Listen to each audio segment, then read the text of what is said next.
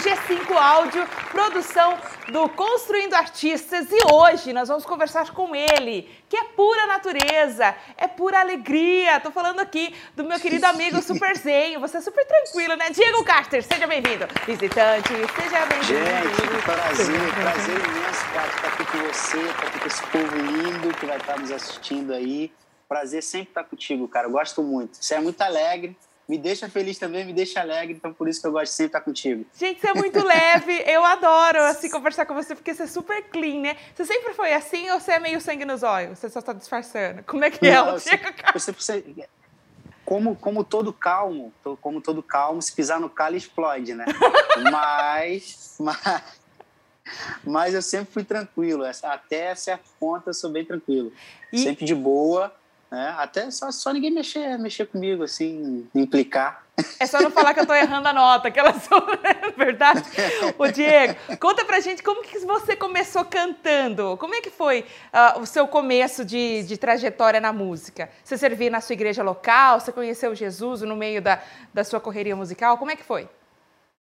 Então, na verdade, é, eu já venho de uma família musical, né? Onde, assim, apesar de não viverem de música, todo mundo tocava alguma coisa ou cantava em casa. Meu pai sempre pegou violão. Meu pai tentou viver de música, não conseguiu, aí, aí chegou uma certa idade desistiu, mas meu pai até hoje ele tem um livro dessa grossura, assim, com um monte de composição que ele fazia. Né? Então já tudo começou daí.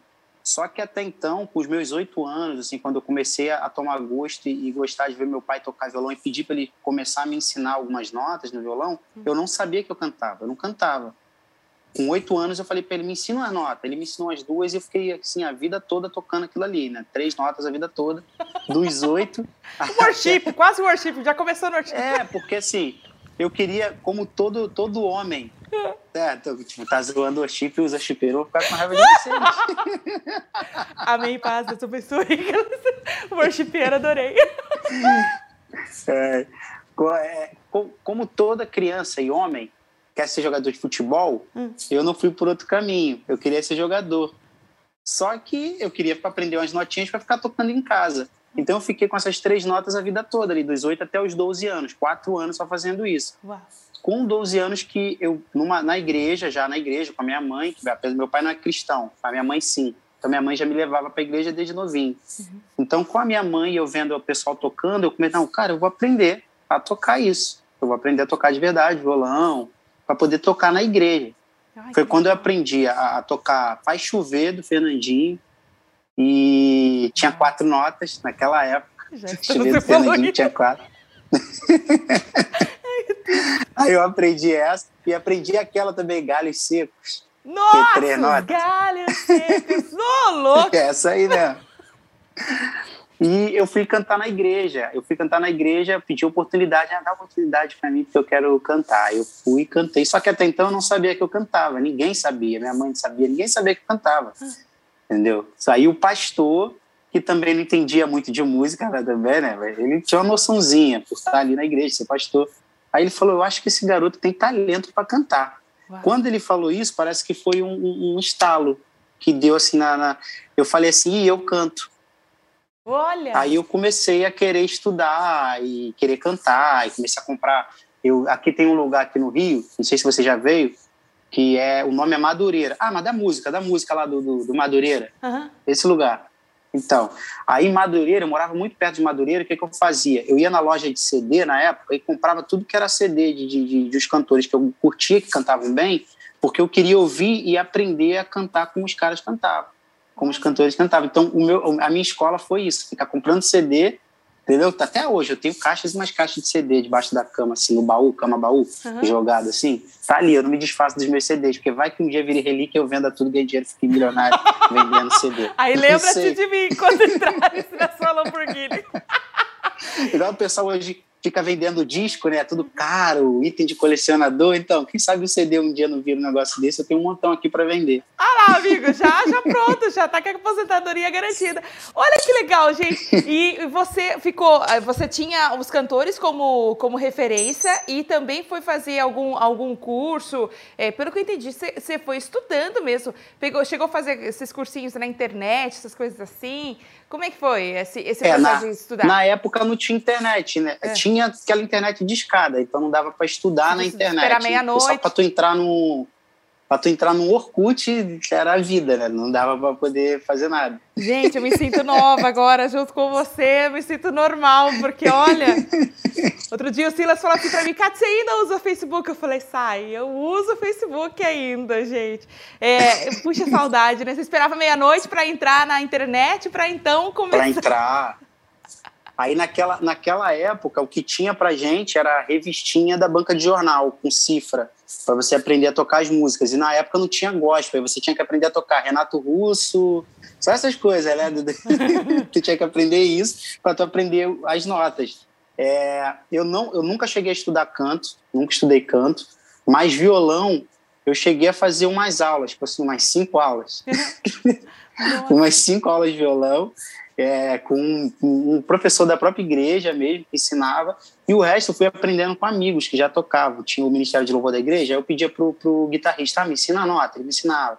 Aí o carinha do baixo, me ensina como que toca o baixo aqui. Aí eu ia, ficava tocando baixo na igreja. Isso já com 14 anos, 15 anos, eu arriscava no baixo, arriscava no, no, no, violão. Depois teve uma época que eu comecei a querer tocar teclado. Até hoje não sei tocar, mas assim, eu sei onde é o dó, sei onde é o ré, uhum. sei fazer os negocinhos de teclado ali, porque eu queria saber tocar tudo, mas acabou que eu não, eu não me, me, me esforcei tanto para aprender outros instrumentos como o canto, e... que era o que eu mais estudava mesmo, e que era cabeça... em casa, só que sua cabeça não bugava, não? Tipo, no meio de uma apresentação, você foi querer, não sei se você já foi querer fazer isso, tocar e cantar ao mesmo tempo, que agora você já faz isso com muita fluidez, né? Mas no começo, uhum. você tocava e cantava e, ah, esqueci a letra, vai só à igreja, deixa eu preparar o, o som. Ah, não, esqueci a nota, pega esse violão aqui, Deixa eu pensar. Aconteceu isso daí já com você? Então, assim, nunca bugou, porque desde o início, eu sempre. Quando o, o pastor falou que eu cantava, hum. a chave virou e eu falei assim: eu quero então, eu quero ser cantor, não quero mais ser jogador. Então, todo instrumento que eu queria aprender era para me auxiliar na hora de cantar ou na hora de compor. Porque com 14 anos também eu comecei a escrever as minhas primeiras músicas. Então, assim, eu não vou aprender um violão para ser um violonista top, um guitarrista. Eu não vou ser nada disso. Eu vou ser um cantor que, por acaso, sabe tocar alguma coisa. Então, de, desde novo, eu já, eu já queria aprender alguma coisa para poder usar para o canto. Então, assim, no início, eu usava o violão para escrever minhas músicas. Só que depois de um, de um certo tempo, eu, eu comecei a, a, ver a necessidade de eu preciso aprender a tocar e cantar.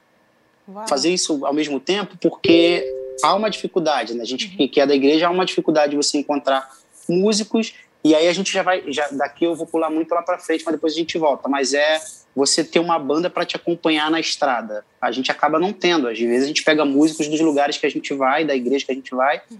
passa, passa rapidinho antes do culto e foi. Coisa que, se a gente fosse falar de música secular, você não vai ver isso. Você vai sempre ver uma banda bem ensaiada, tudo bem feitinho. Já na igreja, não. A gente acaba tendo que usar desses artifícios. Então, para não passar muito por isso, eu falei, eu vou aprender a me virar no violão, porque, cara, vai que eu chego na igreja um músico não toca muito bem. Uau! O que, que, que eu vou fazer? Legal. Entendeu? Eu vou ter que tocar sozinho. Então, assim, eu aprendi a tocar as minhas coisas, as minhas músicas, as músicas que eu coloco no meu repertório, eu estou sempre estudando para poder fazer sozinho sem precisar de outros músicos ali, né, em, em, algumas agendas. É claro que tem igreja que você vai, que o músico é bom, então você usa todo mundo que você puder lá. E já chegou alguém assim, ai, deixa eu tocar com você aí, vai tocar, é tudo fora de ritmo, você fala, irmão, paz, o Senhor está chamando eu para alguma ah, coisa aqui. no início tinha, no início tinha, que você é, não, não, tinha gravadora, não tinha nada, você já você queria ser cantor, aí um amiguinho ou outro te chamava para cantar numa igreja, você ia lá, a banda da igreja começava a tocar bateria errado, é, guitarra bem errada, teclado com a nota errada, entendeu? O instrumento não está afinado. Ai, Ao invés de você fazer um negócio bonito, você fazia o que dava para fazer na hora ali. Então, Se queimava um pouquinho, mas. e mesmo com todos esses perrengues aí que você passou já, né? Desde o seu comecinho aí, de, de ficar caçando informações, isso é, é interesse, né? Quem tem. É, quem quer faz, quem não quer dá desculpas, né? É, e a gente vê que o Diego teve essa vontade e foi fazendo e buscando conhecimento e fazendo ao mesmo tempo, aplicando o que aprendia. E aí, como que você foi parar no The Voice? Porque é um salto muito grande para quem não teve, vamos dizer, uma estrutura, né? É, muito. Sim. Ah, eu vou, eu vou fazer aqui uma escola de música, eu vou fazer aqui um conservatório que tem aqui na, na nossa região, né? O conservatório aqui em Tatuí. Então, não, não teve uhum. isso daí para o Diego, né? Mesmo assim, o Diego chegou lá no The Voice. Como é que foi essa, essa sua ida para lá? Então, o The Voice foi um problema, porque eu fui criado na igreja, então a minha escola era igreja. E dentro da igreja eu já sabia que um programa como The Voice era só para você assistir dia de semana na sua casa, e o pastor ele não ia curtir muito que você, cantor da igreja, do ministério, fosse com um programa da, da Rede Globo, né? Meu Deus. Então já tinha esse problema. Então, assim, para tu ver, eu fui na sexta temporada uhum. do The Voice. Eu já estava com 26 anos. Mas eu comecei a, a, a a assistir o The Voice com 20, que foi quando o The Voice chegou. É. Então eu fiquei seis anos tomando coragem de participar. E mesmo assim, quem me inscreveu foi a Tamires, que na época era minha namorada, hoje minha esposa. Na época ela era minha namorada, você vai participar, você vai participar. Eu falei, não, eu não vou, porque vai dar problema. O pessoal vai começar a falar, o, ali, o cantor da igreja cantando música do mundo, né? Hum. Que a gente ouve muito dentro é. da igreja. Aí, só que cara, eu já estava com 26, já estava seis anos escutando. Eu falei, cara, eu já estou com 26 anos, não, já gravei dois, dois, dois álbuns, não assinei com gravadora nenhuma, nem sei se um dia eu vou assinar, eu não tenho nada a perder. Eu vou pro The Voice Brasil e vai que aqui lá me dê. Então, assim, eu já fui com a mentalidade de eu vou pegar essa visibilidade que o programa pode me dar e vou usar para alguma coisa depois. Se aparecer uma oportunidade gravadora de alguma, outra, alguma coisa, eu vou. Isso, entendeu? Tempão, então né? foi assim, acabou, acabou dando certo, porque foi o, a porta que eu falo que foi Deus mesmo, porque nada, nada acontece se não for permissão de Deus, entendeu? É, Kátia, são 340 mil inscritos no Brasil. Uau! Aí você faz uma peneira, dessa peneira eles escolhem 2.500 pessoas. Nossa. Dessas 2.500 cai para 48 pessoas. E de 48 pessoas sai o campeão eu cheguei entre os 20. Puxa Tudo bem que eu fiz a minha parte, mas se não fosse para ser, eu não teria nem passado dos 340 mil.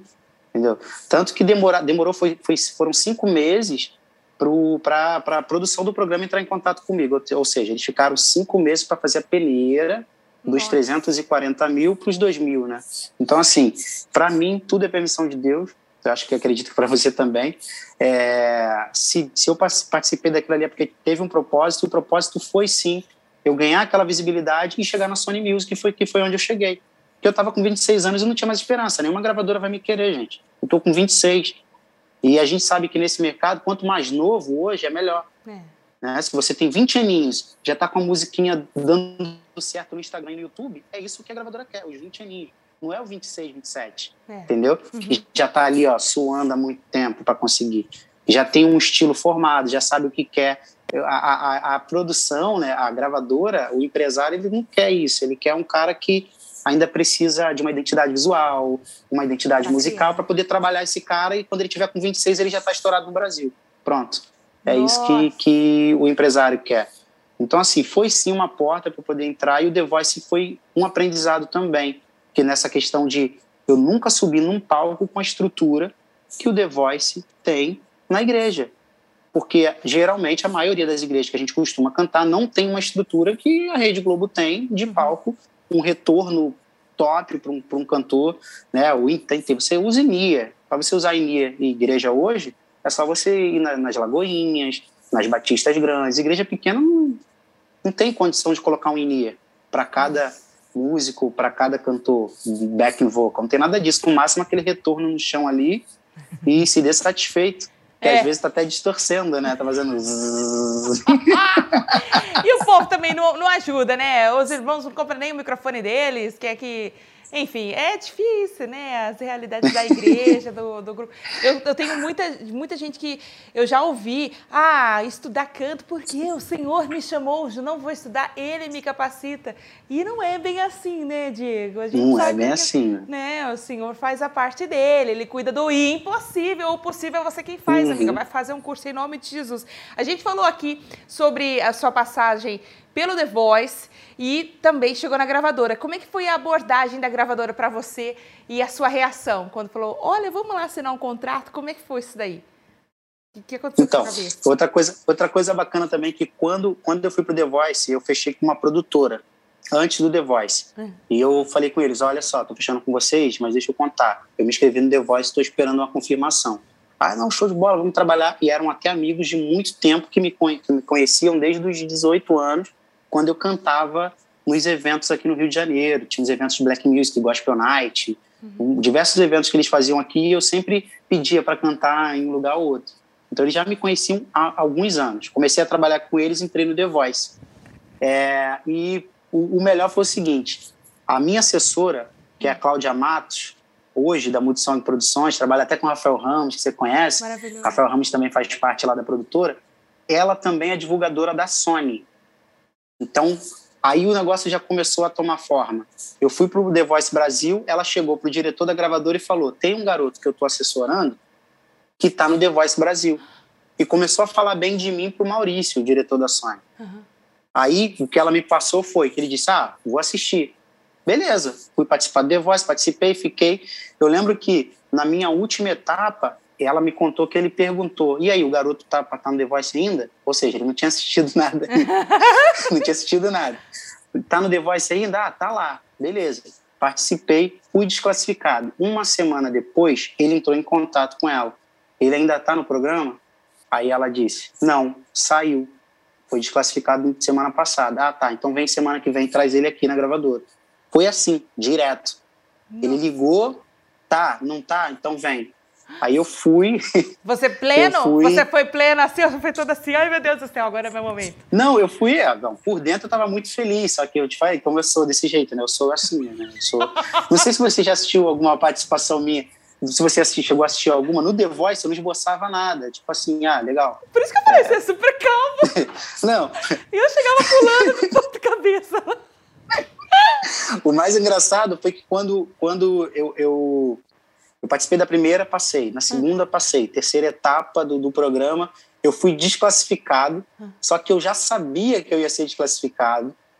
E o Carlinhos Brau acabou me, me, me, me levando para o time dele fui desclassificado do time do Teló e fui para o time do Carlinhos Brau. Por que, que eu já sabia? Porque o, o cara que competiu comigo, que fez lá a batalha comigo, era amigo do Teló aqui fora, participava de um, de um musical do Teló, que é aquele bem sertanejo, que ele roda o Brasil com bem sertanejo. Hum. O cara era um dos cantores do bem sertanejo. Então eu falei, cara, é, eu vou ser desclassificado. Posso cantar bem ou mal, o cara que pode cantar mal ou cantar bem, eu vou perder. Então eu já subi no palco sabendo, vou dar meu melhor, vou cantar do, do meu jeito. Poxa, e se for desclassificado, beleza, show de bola, foi bom ter chegado até aqui na terceira etapa.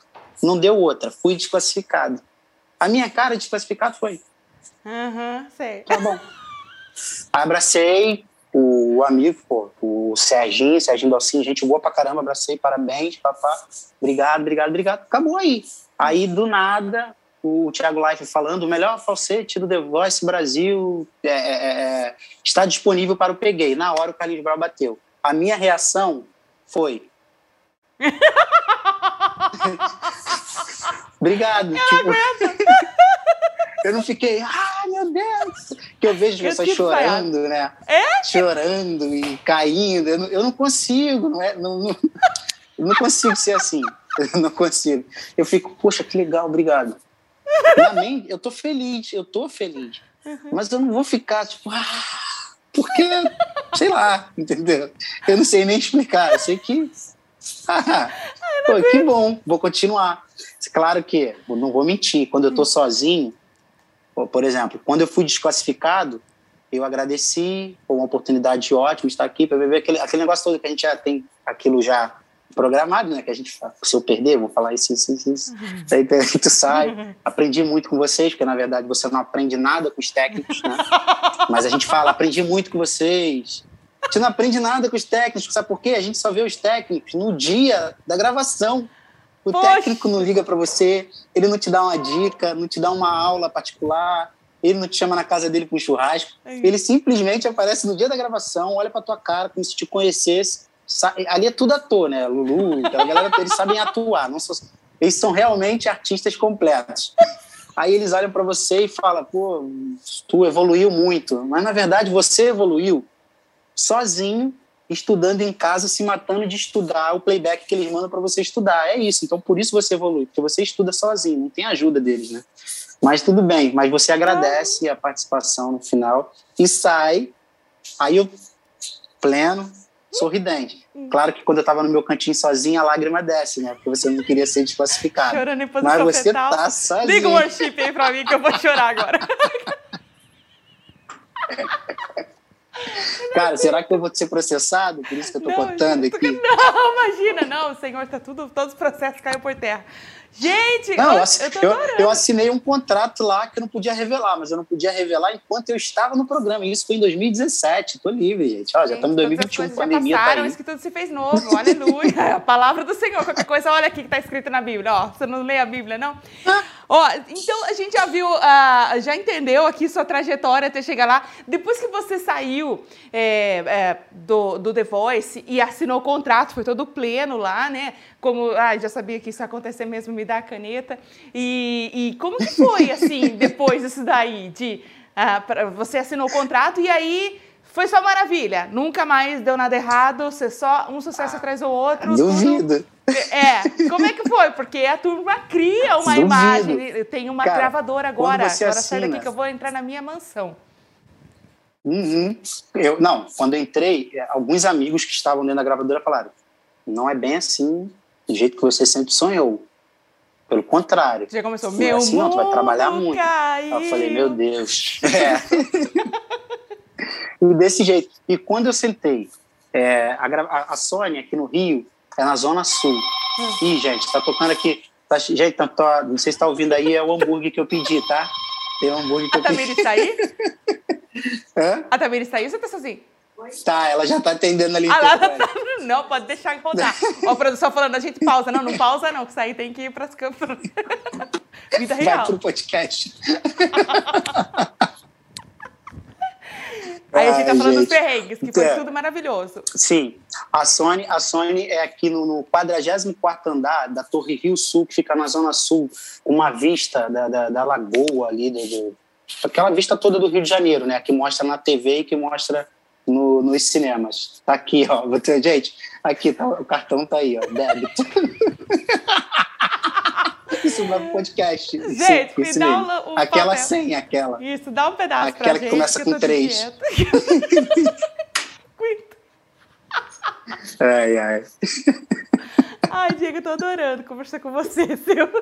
ai. Tô me sentindo muito normal. Então, voltando na, na, na nosso raciocínio. Então, assim, eu cheguei na sala do Maurício, lá da Sony, aquela vista toda, porque é tudo de vidro, né? Então você já fica impressionado. Aí você Hum. chega assim, aí tem aquela guitarra pendurada com, com que a Aline Barros, todo, todo mundo que passou pela Sony assinou, né? Aquela guitarra linda na parede. Aí você fala: caraca, eu vou assinar também, meu nome vai estar ali do lado. Aí você quer procurar os nomes dos artistas lá de nome para você poder assinar o teu do lado, né? Botar a tua, tua rúbrica lá e tal.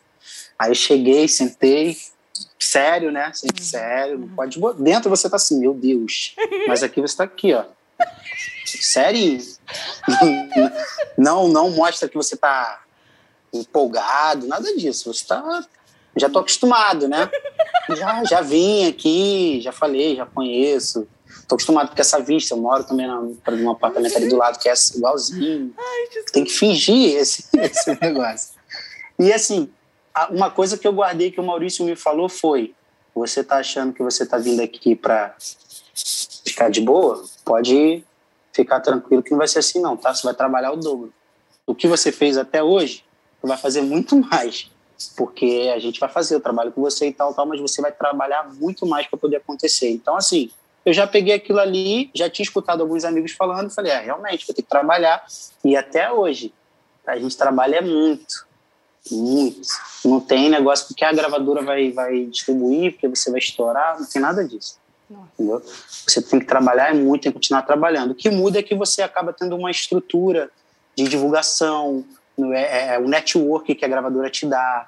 Cara, eu consegui gravar, poxa, eu gravei com a Mariana Valadão, entendeu? Eu gravei com o Disco Praise, eu gravei com um monte de gente que antes eu ouvia lá da minha igreja e cantava no louvor da igreja as músicas Uau. deles. né? E agora eu estou gravando com eles. Então, essas coisas que a gravadora te dá, esse network, é muito bom. É o que te faz assim, caramba, que legal, que bom fazer parte disso, que bom fazer parte desse time, entendeu? Então, assim, é, foi, foi, foi difícil chegar. Eu cheguei na gravadora com 27 anos, né? Ó, a gente está chegando com 19. Tu olha assim, a menininha de 19 anos, chegando agora. E já está fazendo um sucesso gigantesco, né?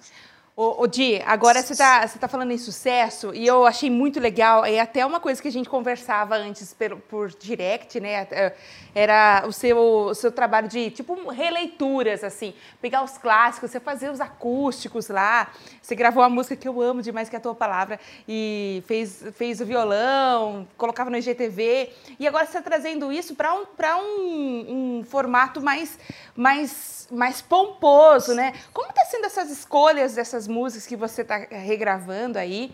E, e, como, como que você fala, ah, essa daqui eu vou gravar? É um tipo de votação? Como que é? Então, surgiu daqueles vídeos mesmo, comecei com os, com, com os IGTVs lá e depois eu parti pro Rios, né? Que virou. Agora é Rios, né? É. O Rios que está tendo um engajamento maior, então bora fazer Rios. É, eu comecei a gravar alguns sem pretensão. Eu, assim como eu gravava as músicas pro, pro IGTV. Gra comecei a gravar e no primeiro que eu gravei já deu muita visualização. Então, gente, o Rios realmente está entregando o, o, o algoritmo está entendendo que isso aqui é o negócio do momento, já está programado para isso e vai entregar mesmo conteúdo. Uhum. Vou gravar mais.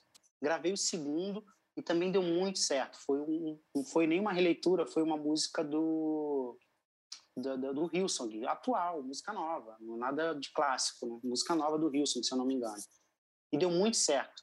Aí gravei o terceiro, também deu certo. Falei, gente, vou ficar postando dia sim, dia não, um vídeo no Hilson. 30 segundos sempre.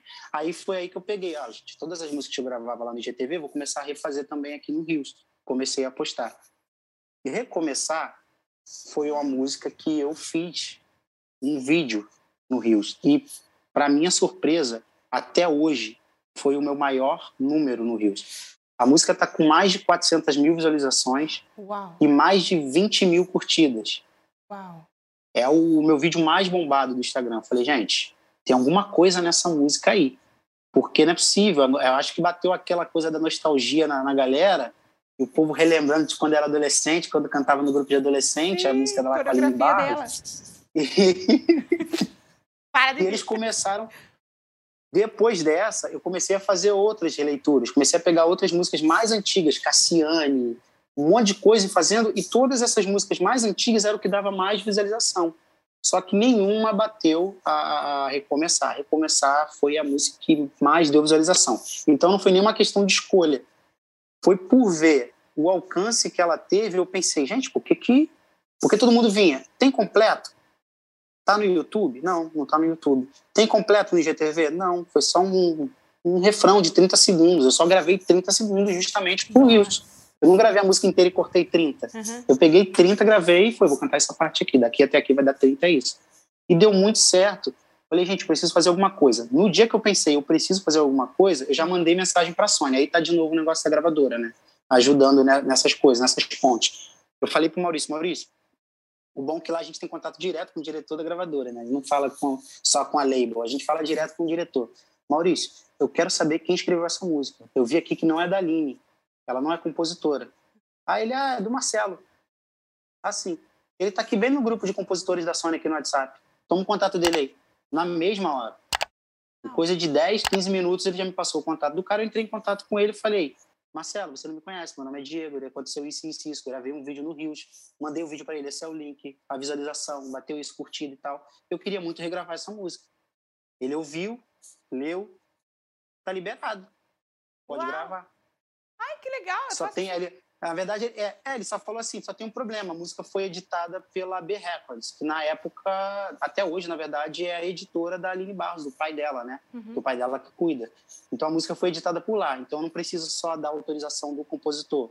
A editora precisa autorizar também, porque Nossa. eles que cuidam né, dos direitos desse compositor, então tem que ser por eles. O compositor autorizou, mas eles que fazem todo o trâmite de contrato, liberação, tudo isso. Então eu falei com, com o Maurício novamente, Maurício, eu não tenho contato do pai da Aline, né? Pai da Aline Barros, ele não vai falar comigo. Tem como você falar com ele? Não, fala com ele sim, toma WhatsApp. já avisei para ele aqui. É. Fala com ele. É, toma o WhatsApp dele aqui que eu já avisei ele que você vai falar com ele. Beleza, chamei pastor Ronaldo, todo aquele pastor, uhum. o quê, né? Você eu já com medo. Aí eu fiquei meio assim, né? Uhum. O pai da Aline Barros, eu não posso falar nada assim que me entregue, ou pegue mal, deixa eu falar, deixa eu falar bem bonitinho. Gravei um áudio e tal. Mandei para ele, ele foi e mandou, oh, Maurício me falou aqui, ouvi, assisti o teu vídeo, gostei muito da sua versão, é, desculpa não te conhecer, porque eu sou velho, só conheço cantor antigo, mas eu não conheço essa nova geração, mas eu tô vendo que vocês estão fazendo um ótimo trabalho. Tá liberado. Me manda o ISRC. Aí eu falei, é, ainda não tá porque ainda não tenho ISRC porque eu tive essa ideia de gravar e se, se eu me autorizar agora pelo WhatsApp aqui, eu já vou pro estúdio hoje. Aí ele falou, não, tô autorizado, pode ir. Eu fui no mesmo dia pro estúdio. Uau. Sério. O dia que eu falei com o compositor e falei com o pastor Ronaldo, eu já fui pro estúdio, já gravei voz guia, já fiz a guia e tal. O produtor começou a arranjar a música. E nisso a gente começou a trabalhar ela. Quando ficou pronta, mandei para ele de novo, ele mandou o contrato, pum, tá liberado, pode lançar. Aí a gente foi e gravou aquele clipe bonito, lindo, Ai, ficou, ficou muito bonito. Eu sou suspeito, é meu, mas quem produziu não fui eu, né? O diretor do clipe deu, deu, deu, deu aula naquele não, clipe, ficou, ficou muito bonito. Ficou muito a sua cara. Ficou muito essa cara, porque você é ah, super ah, natureza, muito. assim, né? Você é super. Você tem, acho que essa calma sua aí é, que, que você tem, assim, é muito natureza. Ficou muito sensacional, ficou lindo. Parecia que tava abraçando a gente, assim, ó. Eu gostei demais. e você vai lançar mais é, nessa, é, nessa, nesse ambiente, assim? Você pretende lançar mais de? Então, a gente está com uma outra música também, que é uma releitura para fazer é, me falaram para fazer um projeto, mas eu ainda tô, tô relutante. Porque, assim, não sei se você. Ah, você com certeza você viu, né, ainda mais trabalhando em rádio. Todo, todo, todo cantor né, que eu conheço, assim, eu vi que, que deu muito certo. Por exemplo, o Thales, ele fez um álbum que, que era o Raízes, né? Uhum. Eu acho que ele fez mais de um, Raízes 1 e 2. É. O Eli Soares, ele fez, fez Memórias, Memórias. né? Que fez um e o 2. Falei, gente, eu, eu ainda não sou um, um, um, um Thales e muito menos um Eli. Não sei se está na hora de fazer um álbum de releituras, né? porque você vê que essa galera que faz releitura é sempre uma galera que já está na estrada e eles fazem álbum de releituras realmente porque é, é, é, da, é deles, né? a raiz deles mesmo. Eles querem trazer de volta as músicas que eles ouviram quando criança. Mas os caras já estão virados, já estão rodando o Brasil. Não é o meu caso. Não sei se está na hora. Então, assim, eu penso em fazer outras músicas, não sei se vai virar um EP, não sei se vai virar um álbum, ainda não sei, sinceramente. Eu sei que Recomeçar tá aí para todo mundo ouvir e talvez e vai ter mais uma, o que eu tenho certeza é que vai ter mais uma, e essa vai ter participação de, de, de, de uma cantora que é a dona da música, né? Ai, ela não é compositora também, é intérprete, mas ela que, que, que apresentou essa música para o Brasil. Uhum. A música tem 25 anos, foi gravada 25 anos atrás, né? Eu tinha eu tinha 5 anos, eu tô com 30 agora, fiz 30 há dois meses atrás, então ah, tô você tá novinha, amiga, assim, é lógico, tô com 36.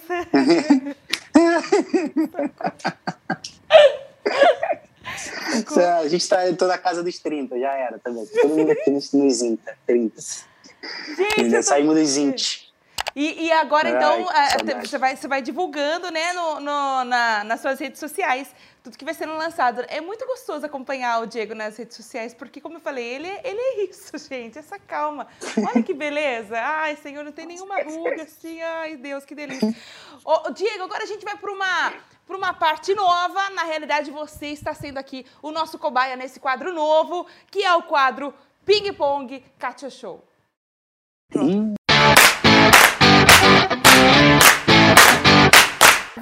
Aqui eu vou falar uma palavra, você responde com outras. Com, com, pode, pode usar até duas palavras, tá bom? Na realidade, eu estou falando duas, com você, estou tá. formulando tá. esse quadro agora. Nunca fiz isso. Vamos ver se eu vou, se eu vou saber fazer o que vai. É, Para o Diego Carter, sonho. Duas palavras. Ah, música, música e duas, né? Duas. Música e realização. Outra palavra, passado. Hum, nostalgia e aprendizado. Ai, que lindo, gente. Eu, tô, eu passei rir, meu. Outra palavra aqui, futuro. Ah, esperança. Esperança. Tem que ter, tem que ter. E mãos de Deus. Ai, que lindo. que é mais de uma palavra. É, deu, é mais deu, de uma palavra. Deu quatro. Tá, tá, já de saiu Deus, do worship. Sim, é. Já sai do ping-pong. Próxima palavra aqui para o Diego Carter no nosso ping-pong Katia Show é o alvo. Ah, o céu. Ai, que lindo. Está saindo super é bem. É o alvo. Ai, tá certo, né? Tá super lindo. Vai, vai que eu, se não falar isso, eu vou me queimar. não, mas agora de verdade, então. Aquela já foi o alvo. Não, não, é mas, é, mas, é, não tem, não tem jeito. É, ah, então nosso tá alvo. É, é, é, o céu mesmo. São duas. Duas. Tô pensando em outra aqui. Ah, a outra não tá vindo, Kátia. Vou te deixar na mão. É o céu, céu. É o céu. Triste, céu lindo céu, céu. Lindo céu. Lindo céu. Lindo céu. Lindo céu. Agora, Diego, para a gente finalizar aqui o nosso bate-papo, foi muito rápido. Nossa, é, eu quero que você deixe uma mensagem para quem está começando agora é, nessa correria musical, que, como muitos, entram com muitos sonhos e talvez no meio do caminho se decepciona com alguma coisa e fala, vou desistir. É, se você já passou por isso, qual foi sua reação e qual mensagem você deixa para quem está agora nessa, nessa onda de, ah, será que é isso mesmo? É, a, gente tem, a gente tem um problema, que isso é coisa do ser humano, né? A gente sempre olha para o que o outro está fazendo, o que o vizinho está construindo, e a gente fala, cara, eu não consigo fazer isso, será que um dia eu vou chegar? Para ele é mais fácil porque ele já é assim, assado.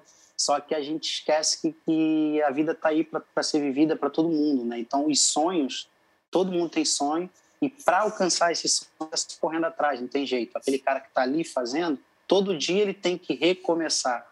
Todo dia ah. ele tem que acordar oh. e, poxa, não vou desistir, eu vou continuar, porque senão eu não vou alcançar. Então, assim, até puxando sardinha mesmo para a música que, que eu lancei, não foi somente por conta da, da, da, questão dos números que eu obtive, mas porque é o que eu tenho falado para todo mundo é todo dia a gente recomeça. Todo dia quando você, cara, levanta da sua cama, cansado, 8 horas da manhã, tem que pegar um ônibus lotado, uma van aqui no Rio, tem muita van, uma van lotada para você trabalhar, porque você tem um alvo, porque você tem que alcançar, porque você quer chegar a algum lugar, você já está recomeçando, sabe? Eu mesmo fiquei em 2020, né, em meio a essa pandemia, lançando música atrás de música, trabalhos atrás de trabalhos. Aí, quando foi esse primeiro semestre de, de, de 2021, eu falei: eu preciso dar uma, uma respirada. Eu não parei de trabalhar em 2020. E recomeçar, para mim, foi realmente, gente, agora beleza, vamos recomeçar, vamos voltar. Então, foi tudo nesse sentido, né? Não foi só a questão dos números. Eu comecei a pensar na mensagem da música e o que eu queria passar. E é isso, é você não desistir. É você sempre pensar que, por mais que esteja difícil, você vai alcançar. Por mais que esteja difícil, você vai conseguir conquistar o teu sonho. Você vai, você vai conseguir chegar onde você quer.